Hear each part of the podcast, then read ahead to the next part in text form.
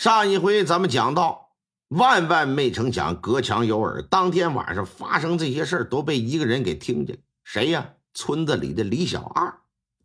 李小二啊，光棍一个，不务正业，平日里就靠偷鸡摸狗的活着。这一看，东继兴死了，毕青罗这两年和这个童振新勾打连环，轱辘到了一块儿，家里日子过得越来越好。这就趁着呀，他们家办丧事。想过去摸点值钱的物件，没成想东西没偷成，哎，这就把他俩研究这些苟合的事儿全给听了一耳朵。可是李小二当时不敢出去乱讲，他知道童振新在衙门里的势力，一旦让他知道，那自己是怎么死的都不知道。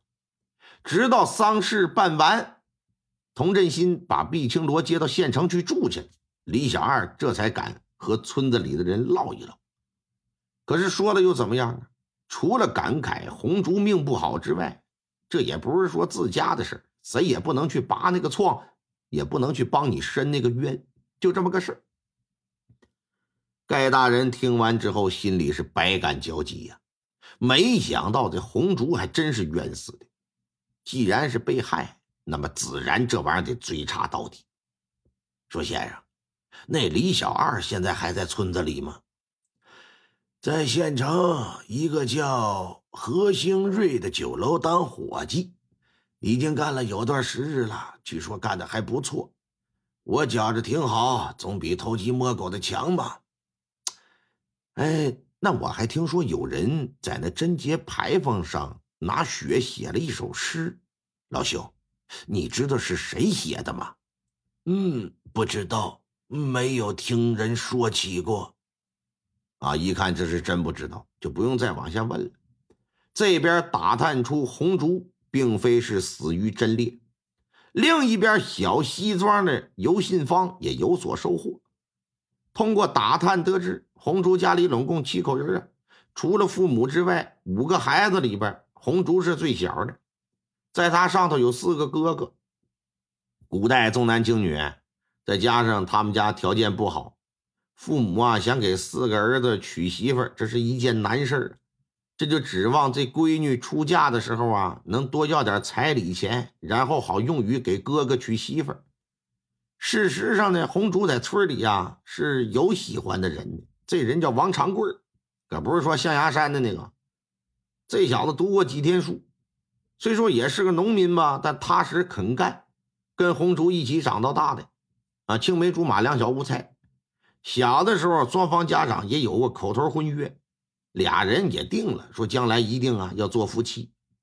可日渐长大之后，因为家里有四个儿子，面临成亲的困难问题，红烛他们家呢单方就悔婚了，并且向外放出风，说谁给的钱多，我家姑娘就嫁给谁。这长贵除了拼命挣钱之外，没什么好的办法。可你是个老农民呢。你这玩意儿，你再如何努力，你也赶不上人衙门口来钱来得快。当白花花的银子摆在红烛爹妈面前的时候，他们是想都没想就同意了把闺女要嫁给董继兴的事但这时王长贵还没放弃呢，一看婚期定在两年之后，认为我还有机会，我还得玩了命的赚钱。但是又干两年，还是没攒多少。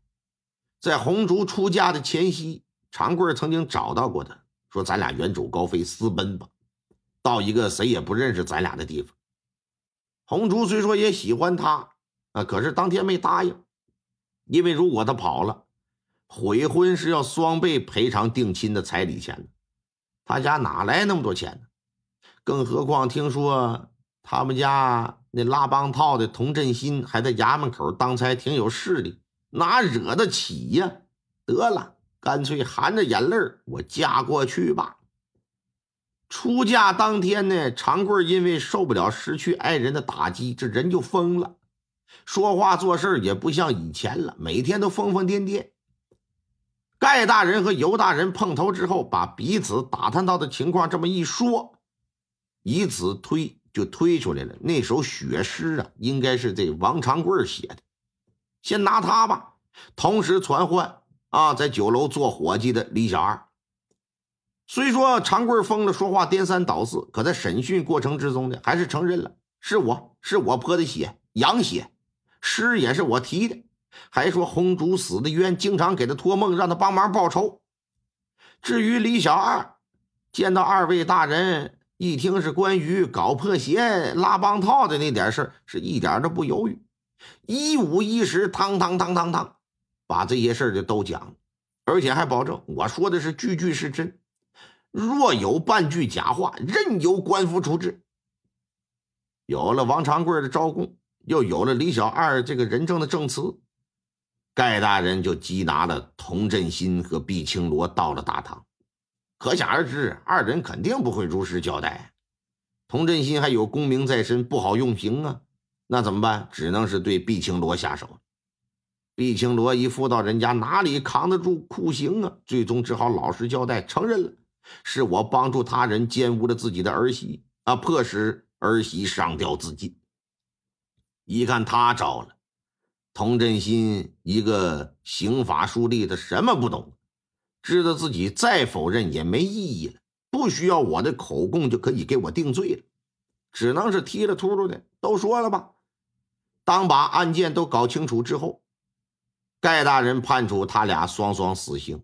王长贵公然污毁，遇刺匾额，理应当斩。但是念在这人都已经疯了，而且是因为他的那首诗。才揭发了这起冤案，也算是有功，这就没追究他的责任。前任知县呢，因不查明真相，编造贞烈妇女的事迹，欺瞒朝廷，犯有欺君之罪，提出革职查办。当案件提交到刑部复核的时候，刑部也感到挺棘手，这就给报上皇上那儿去了。皇上一看是大为恼火呀，可是金口玉言呢。说的话、办的事岂能悔改？你不然这玩意儿不得招天下人耻笑吗？所以啊，对于盖大人的处理意见全部应允，但是却没有撤销红烛的贞烈牌坊。你这玩意儿盖都盖了，再往下撤，那皇家能打自己的脸？这桩惊动当地朝廷的贞洁烈妇案，至此这才算是画上了一个句号。